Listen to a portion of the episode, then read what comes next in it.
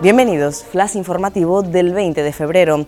Santa Cruz de Tenerife ya tiene reina del carnaval. Sara Cruz fue la afortunada que lució la fantasía sentir, irradiando así elegancia en tonos plata y azul, un diseño del realejero Sir Domí Rodríguez, quien repite lo más alto tras su triunfo en 2019. Canarias da carpetazo al coronavirus y resalta el funcionamiento ejemplar del sistema sanitario.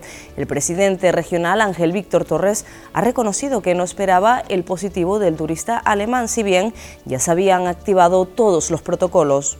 El nuevo plan de vivienda ofrecerá 400 pisos vacíos a familias con pocos recursos, una medida anunciada ayer que contará con 4 millones de euros y que formará parte del pacto que el Ejecutivo quiere presentar próximamente con la participación del resto de fuerzas políticas. George Clooney toca la cumbre palmera. Las fuertes medidas de seguridad siguen siendo un obstáculo difícil de sortear, aún tratándose de la Isla Bonita. Hoy rodarán, según previsiones, en el entorno costero de Fuencaliente. Estas y otras noticias en diariodeavisos.com.